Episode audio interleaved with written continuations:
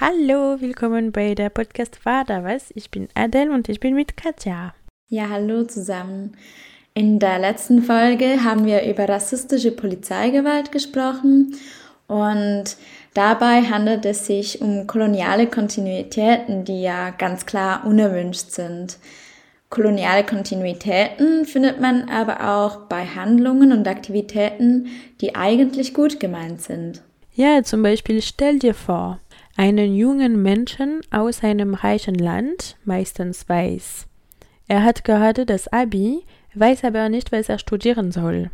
Er würde gerne seine Sprachkenntnisse verbessern, vielleicht in ein anderes Leben eintauchen und Abenteuer erleben. Außerdem würde er gerne etwas der Gesellschaft zurückgeben und helfen. Wie wäre es mit einem Freiwilligendienst im globalen Süden? Also ins Flugzeug steigen Richtung Ecuador, Tansania, Indien oder Elfenbeinküste, ohne einzige Visumschwierigkeit und dort eine Verantwortung übernehmen, wie Kinder betreuen oder eine Sprache beibringen, ohne jegliche Ausbildung oder Betreuung. Warum ist das eigentlich so normal? Warum ist es so institutionalisiert und sogar vom Staat organisiert? Lucia Fuchs, die dieses Jahr ihre Dissertation unter dem Titel Adventures in Voluntary abgegeben hat, fasst im Interview ihre Forschung zusammen und zeigt die kolonialen Kontinuitäten dieser Praxis. Lucia Fuchs beginnt das Interview mit dem Prolog ihrer Dissertation.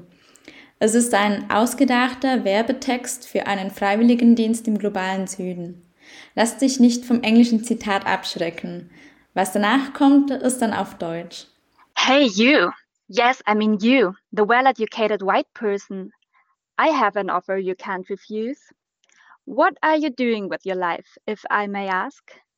Have you just retired but feel too young to lean back in the rocking chair? Or are you doing the same job for too many years now and miss a sense of purpose? Okay, so you are right out of school and need a time need time to figure out what to do in life, but don't want to have an ugly gap on your CV. Great. Some intercultural experience and language skills would do no harm either, am I right? I have good news for you. You need look no further.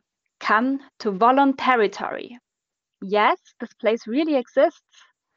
It doesn't matter that you can't pin it on the map, nobody really can and it's not as crowded as this work and travelandia australia and new zealand you know. Voluntary is something completely different. It can be in africa latin america asia. No need to read too much beforehand. The important thing is that you go there with an open heart and passion. And you have an open heart and passion don't you? The people will welcome you into their midst. And you will learn so much from one another they will show you how to live in harmony with nature.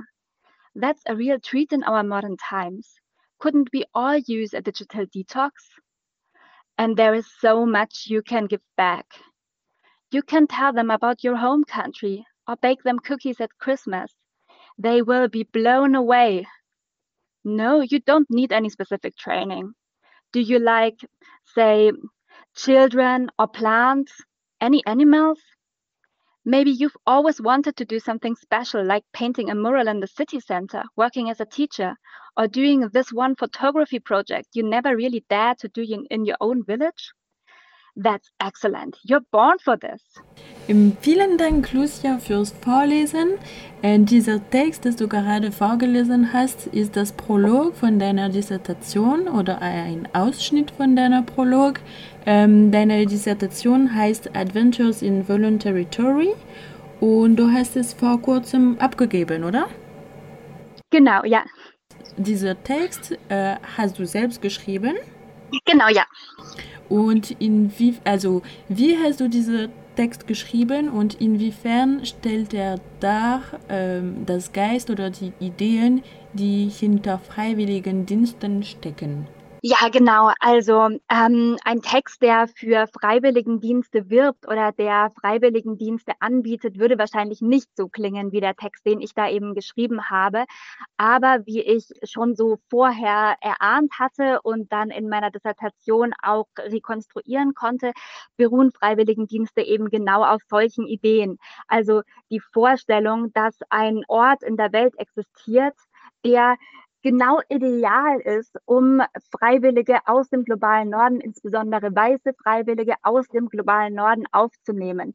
Natürlich ist, sind diese Orte, die ja auf real existierenden Orten beruhen, niemals so homogen, wie sie dargestellt werden. Aber was ich eben mit diesem Begriff Voluntary den ich mir dafür ausgedacht habe, ähm, zum Ausdruck bringen möchte, ist, dass es eben eine, eine Idee, eine vorgestellte Geografie von einem Ort gibt, an dem weiße Menschen aus dem globalen Norden Freiwilligendienste, entwicklungsbezogene Freiwilligendienste absolvieren können. Dass dieser Ort eben auf diese Leute wartet, dass er ihnen alle möglichen Angebote macht. Also wie jetzt in dem gelesenen Ausschnitt vorkommt. Wenn sie Sinn suchen, also wenn sie etwas wirklich Sinnvolles tun wollen, dann können sie nach Voluntary Territory gehen, denn dort können sie was wirklich Sinnvolles tun, denn dort sind sicherlich Menschen, die genau auf ihre Fähigkeiten warten. Ihnen wird suggeriert, dass sie dafür eigentlich keinerlei keinerlei Voraussetzungen erfüllen müssen, denn ja, ein, ein Open Heart and Passion, äh, ein offenes Herz und Leidenschaft, ähm, das kann ja jeder und jede irgendwo in sich finden.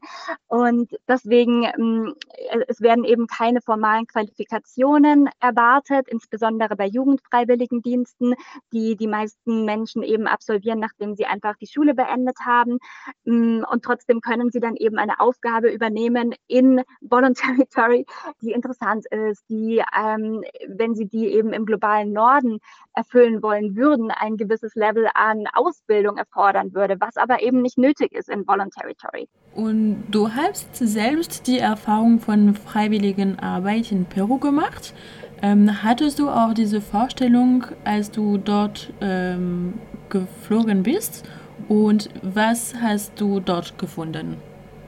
Unterbewusst hatte ich diese Vorstellung sicherlich. Ich bin also ganz klischeemäßig habe ich das auch nach, nach meinem Abi gemacht und ich wusste tatsächlich einfach nicht so richtig, was ich studieren soll. Ich hatte Spanisch in der Schule und dachte mir, ach ja, das könnte doch eine, eine tolle Erfahrung sein, irgendwie mal was anderes sehen. Also dieser, diese, diese Differenz, das ist eben ein ganz wichtiger Faktor, ähm, dass ich mir den Ort, an den ich gehen würde, eben als sehr anders vorgestellt habe und eben gleichzeitig auch gespiegelt bekommen habe von meinem Umfeld. Das ist etwas Sinnvolles, was du machen kannst. Klar, du hilfst dort äh, Menschen, Menschen, die deine Hilfe brauchen ähm, und du, du lernst gleichzeitig noch besser Spanisch und so weiter und außerdem kannst du ein Abenteuer erleben und so weiter und so fort. Ähm, also diese Vorstellungen hatte ich auf jeden Fall alle in, in meinem Kopf. Ich hatte die aber nicht so bewusst. Und was ich dann eigentlich so wahnsinnig interessant fand und was mich wirklich dann lange noch ähm, im Nachhinein auch umgetrieben hat, ist die Tatsache, dass es sich so natürlich angefühlt hat. Also, dass es für mich das Normalste auf der Welt war, dass ich in ein Flugzeug steigen kann und einen Freiwilligendienst in Peru absolvieren kann. Ich musste mir keine Gedanken über Visum oder ähnliches machen, anders als eben jetzt zum Beispiel eine peruanische Person, die einen Freiwilligendienst in Deutschland machen wollte oder eben jede Person aus dem globalen Süden. Ich musste mir keine Gedanken darüber machen, ob ich mir das Leben dort leisten kann, weil mein Geld dort einfach viel mehr wert war, als es das eben in Deutschland ist. Ich musste nicht darüber nachdenken, ob ich eben die relevanten Qualifikationen mitbringe oder nicht, sondern es hat sich einfach alles wahnsinnig einfach angefühlt und wahnsinnig selbstverständlich. Und das hat mich dann eben später, ja, hat mich, das ist jetzt inzwischen schon ziemlich lange her. Und ich habe jetzt eben meine Dissertation über dieses Thema geschrieben, weil es mich seitdem umgetrieben hat, wie selbstverständlich das eigentlich war.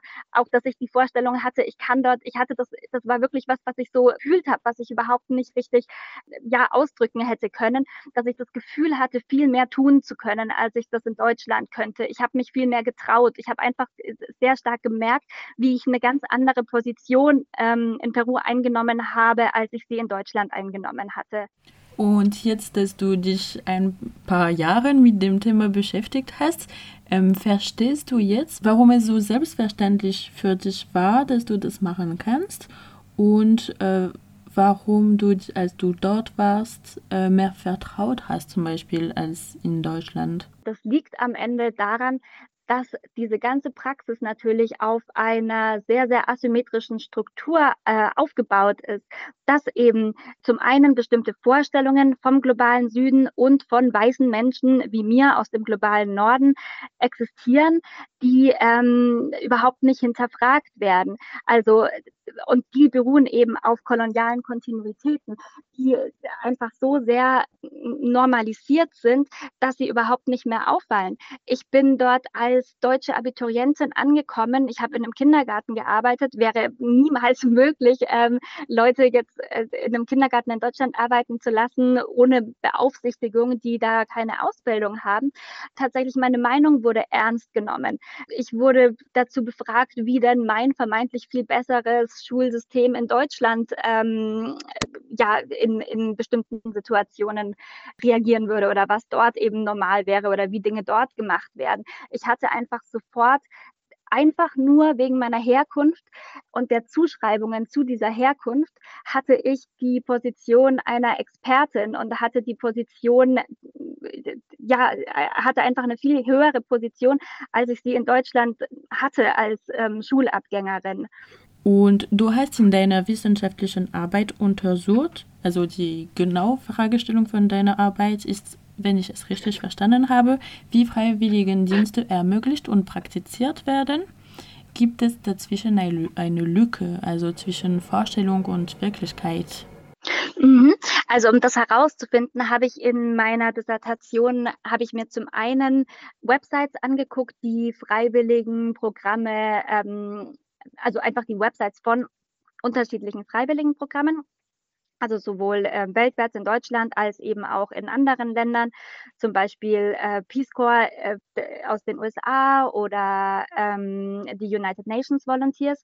Und welche Vorstellungen dort eben so erzeugt werden. Und habe zum anderen aber auch noch eine Forschung in Ecuador durchgeführt, wo ich Freiwillige äh, des Weltwärtsprogramms und auch ein paar anderer Programme und aber auch diejenigen in Ecuador, die diese Freiwilligen aufnehmen, interviewt habe. Also ich habe mir da beide Seiten sozusagen ein bisschen angeschaut und definitiv, da gibt es riesige Lücken.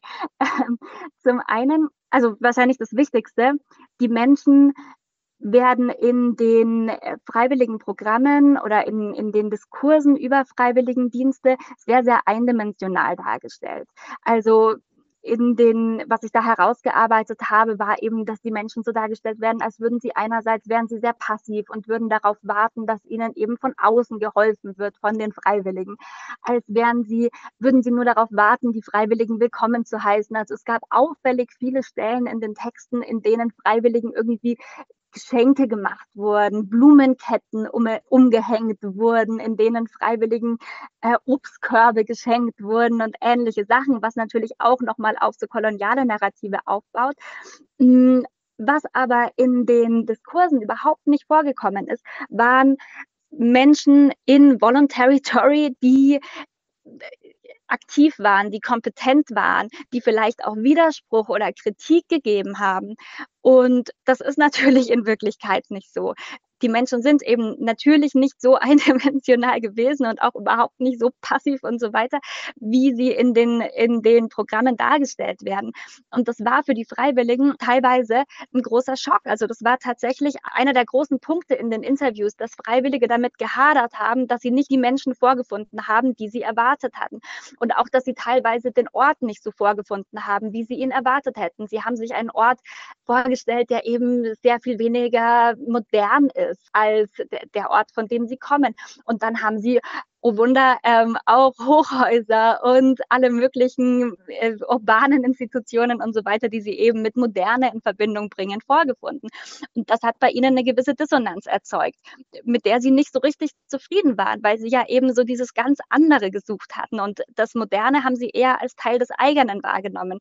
Ähm, genau, das hat sie auf jeden Fall irritiert. Und damit einher geht natürlich auch, dass ihr Status nicht immer so hoch war, wie sie sich das erhofft hatten. Die Freiwilligen gehen in den globalen Süden und erwarten sich eben unbewusst, dass sie dort hohen Status äh, zugeschrieben bekommen, was ihr Wissen angeht. Und wenn sie dann vor Ort plötzlich merken, dass sie einfach mit professionellen Leuten zu tun haben. Also ja, die habe ich ja eben auch teilweise interviewt. Das sind einfach selbstverständlich, also die sind zum einen natürlich relevant älter als die Freiwilligen, aber das sind einfach ProjektleiterInnen, die für ihre eigene Sache brennen, die ihre eigene Agenda haben und die wollen die Freiwilligen da gerne mit inkorporieren, aber sie sind selbstverständlich die Chefs ihrer Projekte, nicht die Freiwilligen. Und für die Freiwilligen äh, war das teilweise dann tatsächlich schwierig. Dann gab es Situationen, in denen Freiwillige daraus geschlossen haben, ah, okay, anscheinend bin ich ein bisschen mit falschen Vorstellungen gekommen und die angefangen haben, sich selbst zu hinterfragen.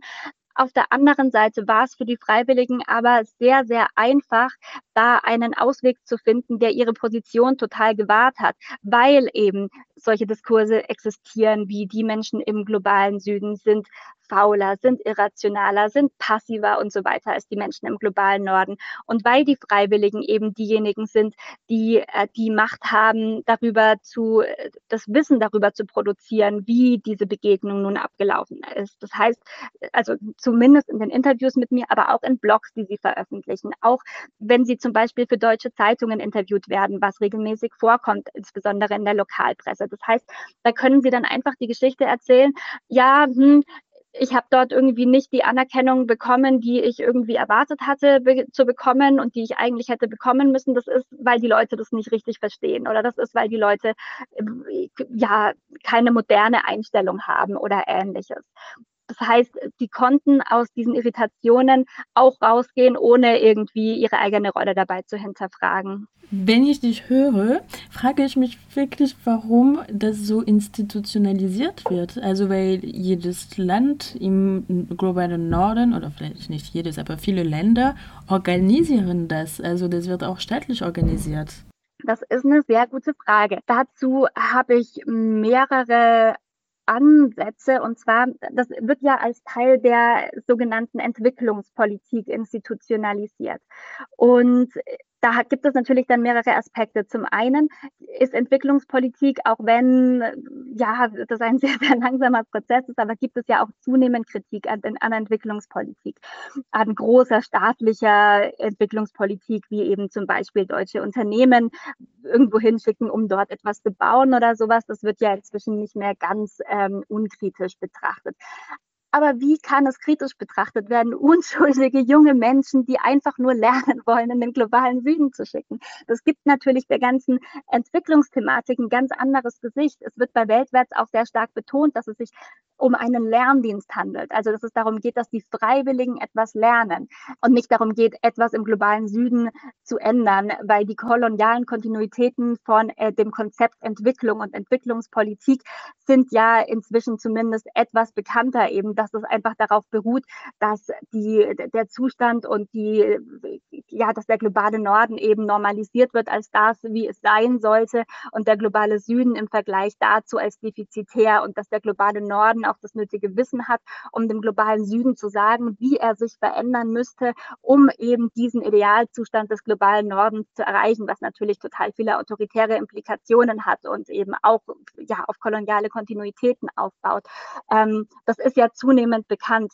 Deswegen ähm, die Inkorporierung von Freiwilligen in diese, diese vermeintlich sehr technische, vermeintlich sehr ja, großformatige Entwicklungszusammenarbeit gibt dem ein menschliches Gesicht, gibt dem eine emotionale Komponente, die eben anders nicht, die anders eben nicht äh, vorhanden wäre. Dazu kommt natürlich Entwicklungsgelder in Freiwillige zu stecken, also das sind ja Entwicklungsgelder, die da reingesteckt werden, ist letztlich auch eine Möglichkeit, um die Ausbildung der Freiwilligen und damit im Falle von Weltwärts jetzt eben deutscher StaatsbürgerInnen zu unterstützen, weil die Freiwilligen, die kommen wieder zurück, die haben dann äh, vermeintlich eben Expertise über ein Land im globalen Süden und so weiter. Also das ist natürlich auch, lässt sich auch sehr gut argumentieren, warum das sinnvoll für Deutschland ist, Menschen in den globalen Süden zu schicken, um eben dort was zu lernen.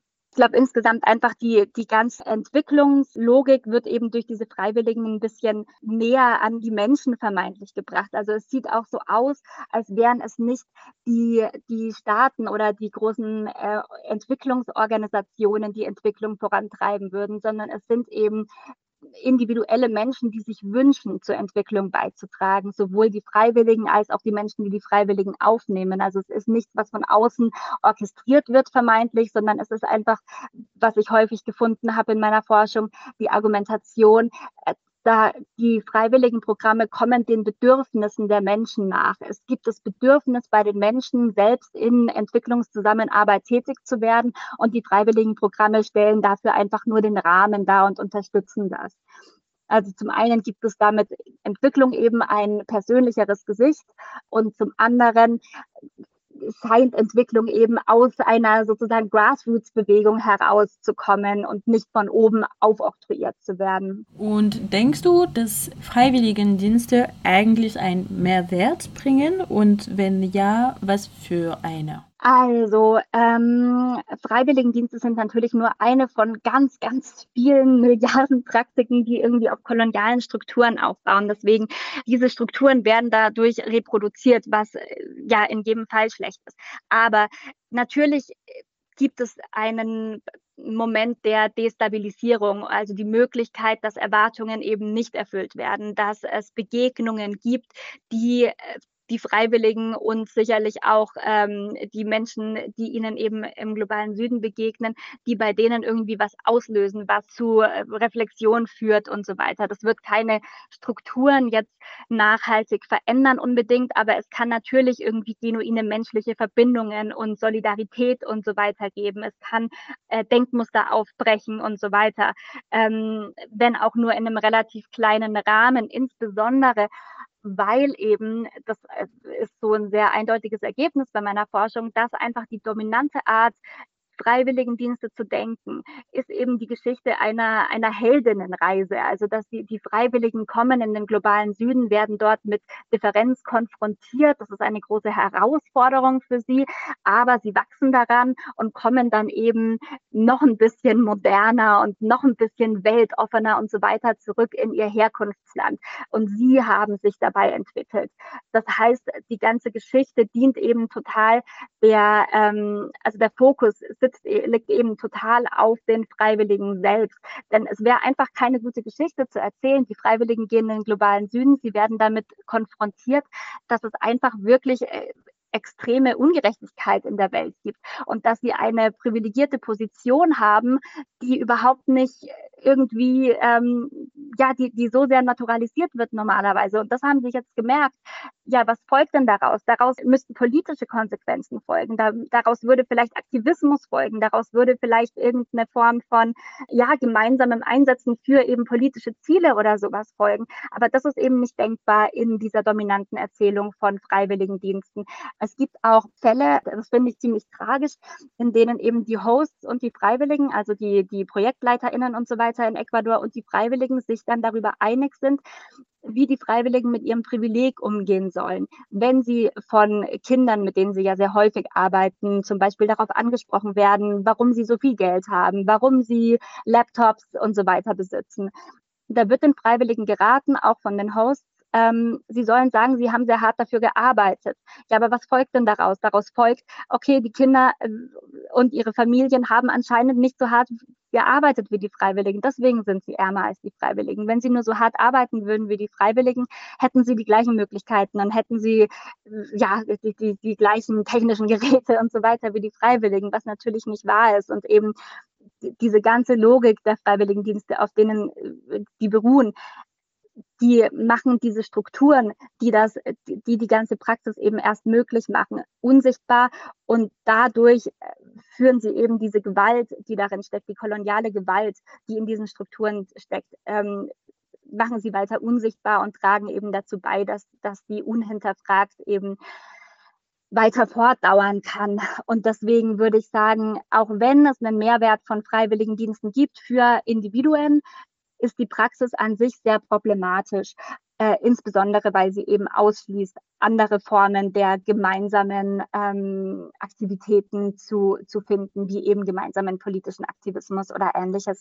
Dankeschön. Und das Beispiel mit dem Laptop und so, also hart dafür arbeiten und so, finde ich wirklich krass. Also ich finde das wirklich verrückt. Also das ist auch so besprochen wird. Ja, das haben Freiwillige und ähm, Hosts unabhängig voneinander in Interviews gesagt, wie eben, weil ich habe schon immer danach gefragt, wie damit umgegangen wird, dass die Freiwilligen eben reicher sind als die Menschen, mit denen sie arbeiten. Und das war ein totales Tabuthema, weil eben die ganze Praxis so sehr auf die Bedürfnisse der Freiwilligen fokussiert. Und ein Bedürfnis der Freiwilligen ist, dass ihr Privileg nicht sichtbar wird. Die Freiwilligen wollen gerne ähm, als ganz normal wahrgenommen werden, aber sie werden natürlich als privilegiert wahrgenommen. Sie werden auch als weiß wahrgenommen. Also die meisten Freiwilligen sind weiß. Ist, deswegen, sie werden auch als weiß wahrgenommen, was ihnen nicht gefällt, weil sie natürlich daran gewöhnt sind, in einer Gesellschaft zu leben, in dem weiß Weißsein die unhinterfragte Norm darstellt, ähm, was natürlich auch ein Problem ist. Aber das ist was, was die Freiwilligen so, das ist ein Privileg, das die Freiwilligen von zu Hause kennen, dass ihr Weißsein kein Thema ist. Und dort ist ihr Weißsein plötzlich ein Thema. Das ist ein Riesenproblem für die Freiwilligen. Oder eben dort ist ihr, ihr Reichtum, ihr relativer Reichtum ein Thema, Riesenproblem für die Freiwilligen. Und die Hosts an dieser Stelle helfen den Freiwilligen über dieses, dieses Unwohlsein hinwegzukommen, indem es dann eben Geschichten von Meritokratie gibt und ähnliches, die, äh, die eben den Freiwilligen ermöglichen, sich mit ihrem Privileg, Privileg gut zu fühlen und eben zu denken, okay, ja, dieses Privileg ist gar kein Privileg, weil ich habe hart dafür gearbeitet, das könnten die anderen ja einfach auch machen. Vielen Dank für das Gespräch. Gespräch. Das war sehr spannend. Ja, vielen Dank an dich. Hat mir viel Spaß gemacht. Das war ein Interview mit Lucia Fuchs über Freiwilligendienste. Und das war die fünfte Folge vom Podcast War da was? Ein Podcast vom Südnordfunk, die Magazinsendung vom IC3W. Danke und tschüss. Ciao.